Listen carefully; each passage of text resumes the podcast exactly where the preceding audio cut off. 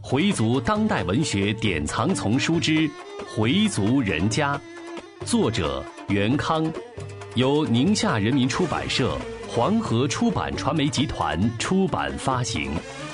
演播：Fatima。第五十七集：柳暗又花明。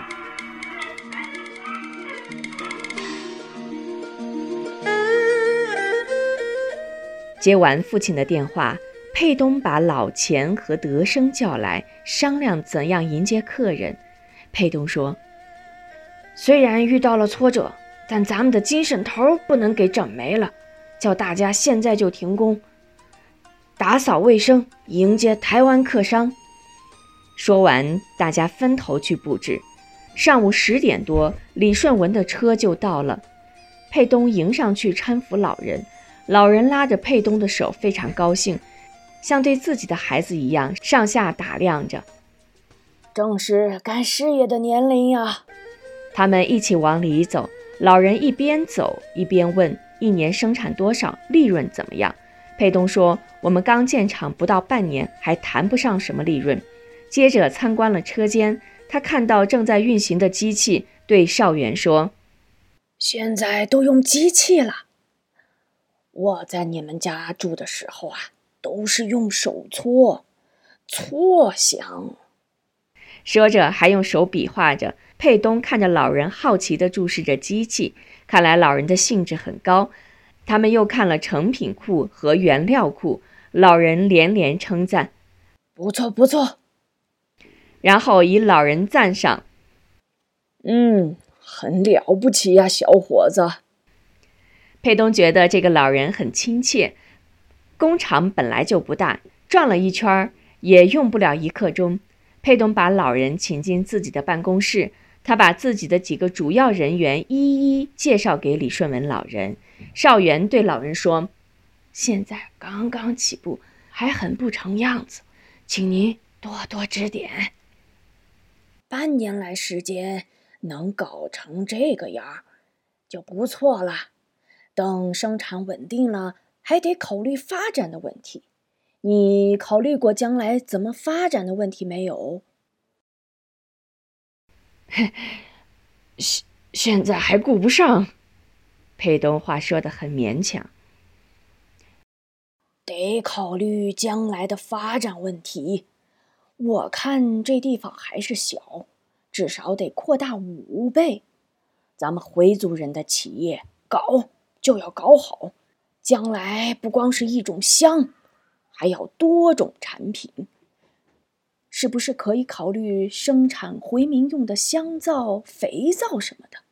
把眼界再扩大一些，形成一个系列产品，机械化、规模生产，打出自己的品牌。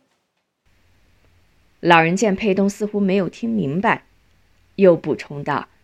以前回民啊，都用自己生产的香皂，因为汉民生产的肥皂原料里有猪胰脏，我们不用。米尚元也说，新中国成立初期还有专门的清真肥皂呢，那感情好啊。裴东应付着，心里却说：“您说的好，可钱从哪儿来呀？”老人接着说：“我在东南亚几个地方都有些朋友。”我向他们推荐你们的产品，争取把清雅斋的产品打到海外市场去。清雅斋过去在国内是很有名的，上海都有你们的分号。那年我来北京时就打听清雅斋还在不在，但是没人知道。这次啊，我是闻着香味儿找来的。大家都笑了。李顺文对佩东说。说说，你有什么规划？佩东一下被老人僵住了。现在能有什么规划？还欠着一百多万的债呢。但他没有说出来。父亲帮他解围。现在还是扩大了的香作坊，哪敢有太多想法啊？少元也不清楚老人的意图何在。老人说：“人无远虑，必有近忧。”得有个长远规划呀！那些有名的跨国公司开始时也都不大，但那些老板都是有远见的人，一步一步来，扎扎实实的干，就能干出一番大事业。别看现在厂子小，将来还要发展的嘛。说说你们的想法。佩东只好说：“我们现在的情况并不理想，因为刚刚起步，工人大部分都是本村的农民，加上我们的资金不多，只好先这么维持。不怕您笑话，现在我们还欠着人家不少钱呢。买原料都是凭我们的关系跟人家赊的。”佩东没有把实情告诉老人。老人沉思了一会儿，说：“佩东，我跟你爷爷是老朋友，我也不把你当外人看。”真要论起来，你还得管我叫爷爷呢。你跟我说句实在的，现在有多少资金，还缺多少资金，将来要发展多大的规模？现在你先把生产经营情况说给我听听，可别来虚的啊！我想听实实在在的数字。佩东不明白老人想要干什么，是想投资还是想干啥？他看看父亲。父亲说：“李爷爷问什么你就说什么吧，也甭藏着掖着，有什么就直说吧。”佩东就把如何被人骗的经过告诉了老人，然后他说：“现在他们的情况是能维持到什么时候就维持到什么时候，如果哪一天维持不下去了，就只好破产。”李顺文听了后惊讶地说：“竟有这样的事！”这家伙的手段太卑鄙了，人抓到了没有？还没有，还没有。昨天知道您要来，就跟我父亲说，让您先别来。一个半死不活的厂子，有什么好看的？可是我父亲已经跟您说了，又不好再更改。哎，就是这样。李顺文老人站起来说：“一百万。”这个数目也不小呀，别着急，我们慢慢想办法。你现在有什么打算？现在能有什么打算？先还债呗。我们先把眼前的难关渡过去，才能考虑今后的事儿。李顺文老人笑了，年轻，还是年轻呀。这么点风浪都经受不住，还怎么到大江大海里去闯荡？我告诉你一件事，我开始做生意的时候啊，钱都是跟朋友借的，我也让人坑过骗过。你坑我一次，骗我一次，还能让你再坑再骗吗？这就跟打了预防针似的，我们有了免疫力就不怕啦。是不是？要我说啊，把这事儿放下，想大的方面，想开一些。先说这香吧，我们先在香字上做做文章，把它做大，做成系列。现在是一种香，可不可以做多种香？现在是做固体的香，能不能将来做液体的？要考虑它的多种用途。人们的生活质量提高了，需求就增多了。你要打开眼界，多走走，多看看，上大饭店、大宾馆去看看，看看那里的设施是什么样的，他们需求什么，这样你的思路就打开了。年轻人眼睛不要光盯在一个地方。要往远处想想，不就一百万人民币吗？把你的账号告诉我，明天我就把钱给你打过来。先把欠人家的还上。在场的人都愣住了，裴东简直不相信这是真的，他像木头似的站在那儿。少元忙说：“哎，李伯伯，不能这样，我们不能接受您这么贵重的馈赠。”当年要不是你父亲救了我，我能有今天吗？本来我这次来大陆，就是想找米老先生的，想跟米老先生就个伴儿，没想到米老先生已经归真了。我无儿无女，我一个人要那么多钱干什么？现在你们又遇到困难了，我能袖手旁观吗？少元说：“李伯伯，当初我父亲救你是遵从真主的口唤，也绝没有想过将来您怎么报答他。即使现在还活着，我父亲也不会接受您的馈赠的，我敢保证。”佩东也说：“李爷爷，我爸说的对，就是爷爷在的话，也不会接受回报的。”李顺文坚持要给。少元父子俩坚决不收，最后李老人无奈地说：“这样吧，佩东，过两天你到我那儿去一趟，把你的考虑的远景计划跟我谈谈。假如我感兴趣，愿意投资，我们就签一个协议，我可以做个股东，这样可以了吧？”少元和佩东只好同意。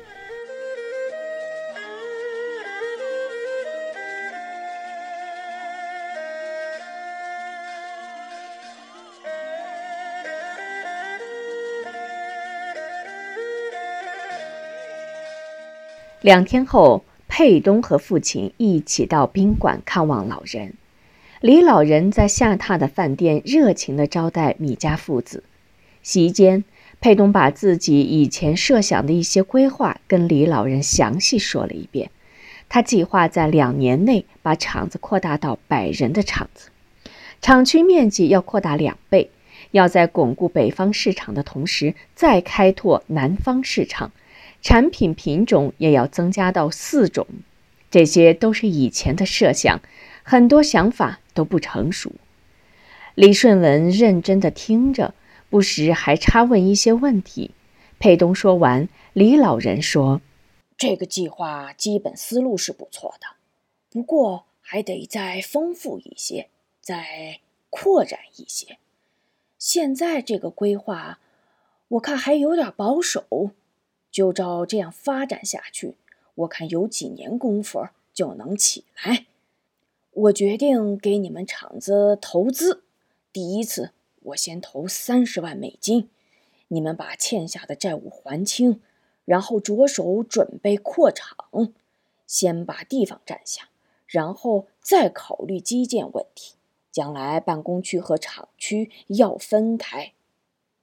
穆斯林的用品还很多呢。凡是可以开发的东西，你都要考虑进去，还要加大宣传力度，报纸、广播电视都可以做广告，要形成一个立体的宣传网络。宣传方面啊，还要请人帮忙策划一下。佩东听了，真是心花怒放，真得好好感谢您的鼎力支持啊！老人对佩东说。你看，你又来谢我了。不要感谢我，应该感谢真主。我们能见面，能看到你们清雅斋又辉煌起来，都是真主的大能。我们有什么本事？我们的本事小得很。我这点帮助是微不足道的。我一生经历的坎坷比你多得多，遇到的麻烦事儿也比你多得多。开始我也怨天尤人，后来我明白了，这是真主对自己的考验，考验我们是不是真正的穆斯林，是不是真正归顺真主了，考验我们的坚忍力。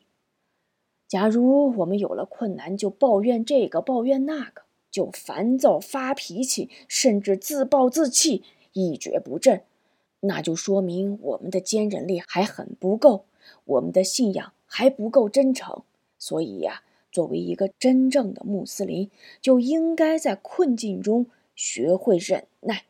你损失了一百万，但你现在还有工厂，还有工人，他们没有背弃你，没有抛弃你，还和你一起奋斗，这就应该念知感。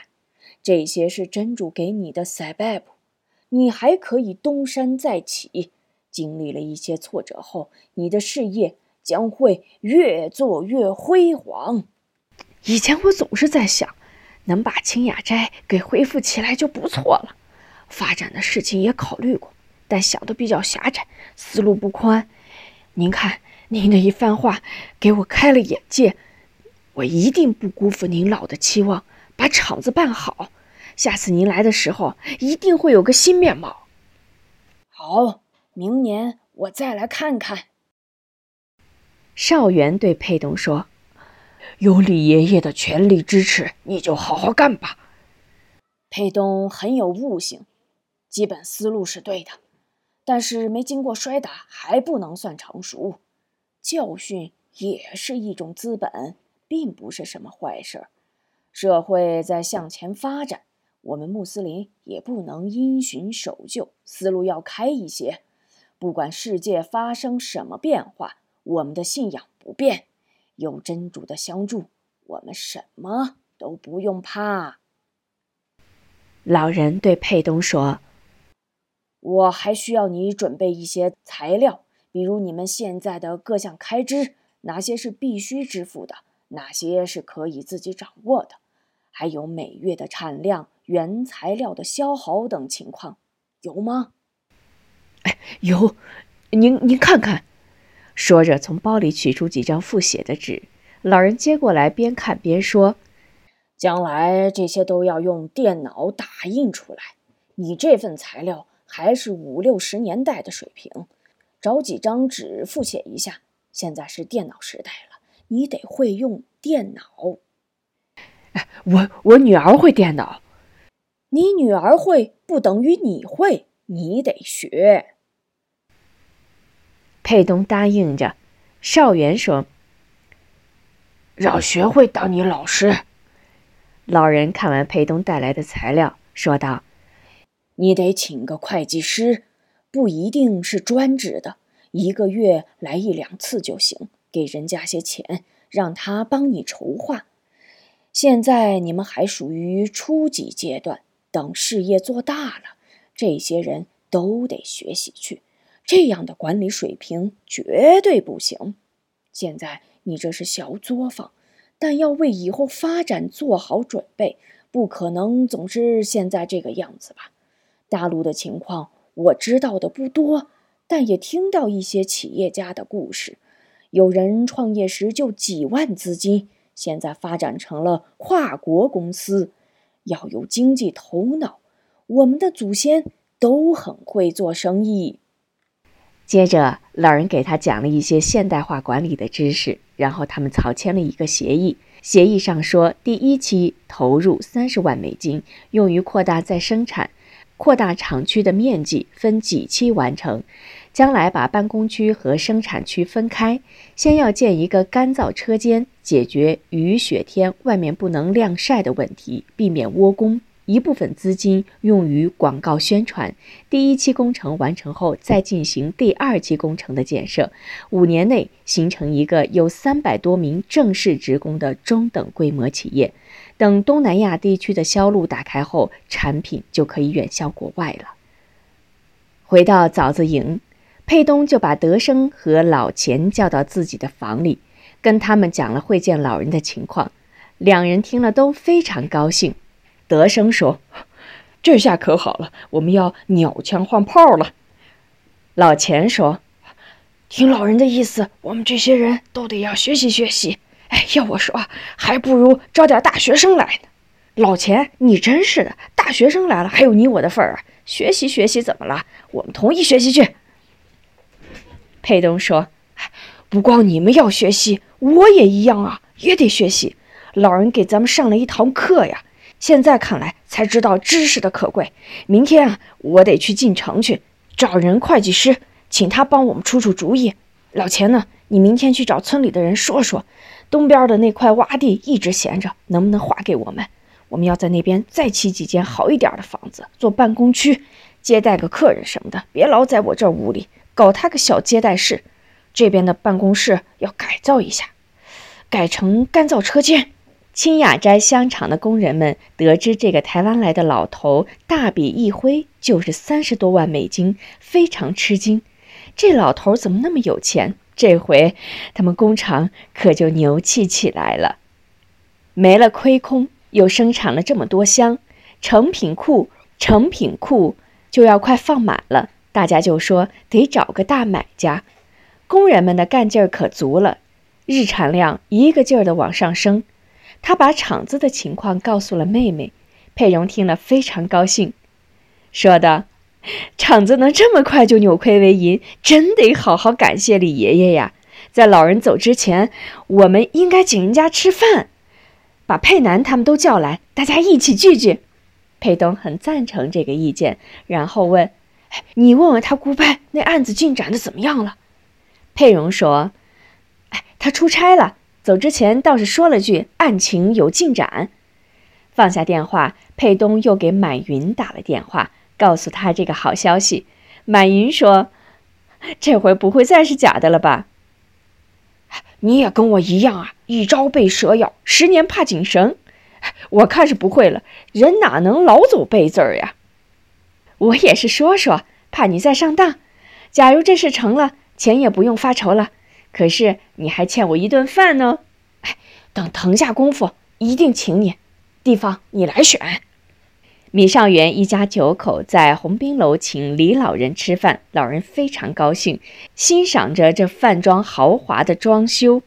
老人说：“这鸿宾楼气派多了。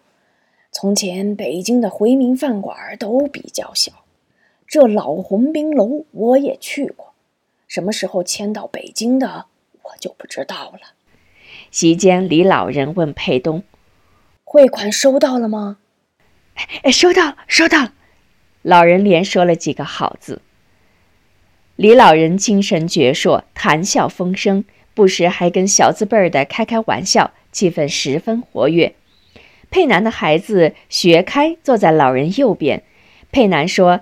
等这个重孙子考大学时，让他到新加坡去上，又学中文又学英文。米少元说：“咱们国家的名牌大学就不能上啦，非得到国外去上大学。”佩南悻悻的嘟囔：“哎，我不是随便说说吗？”老人摸着学开的头说：“没问题，到时候我赞助他。”少元说。出去学也不一定非去新加坡呀，到埃及不也可以吗？还可以学一学阿拉伯文呢。丁宝香说：“哎，看你们爷俩八字还没一撇呢，就瞎争争，也不怕李爷爷笑话。”散了席，佩东把李老人送回宾馆，佩南一家自己打车回去了。路上，佩南又提起吃饭时跟父亲的争论。何晶说：“你也是，现在孩子还在上小学，考大学得十几年以后呢。那时李爷爷在不在还不一定呢。想那么远干嘛？”佩南的意思是就随便说说嘛。假如老人一高兴，也给咱赞助个十万八万美金的，那咱也不必为孩子的将来发愁了，不是？何晶瞪了他一眼，想得倒美。他们回到家。佩南赶紧拨通了老伯的手机，眉飞色舞地讲述了今天跟老人吃饭的事。回族人家，作者袁康，演播法蒂玛。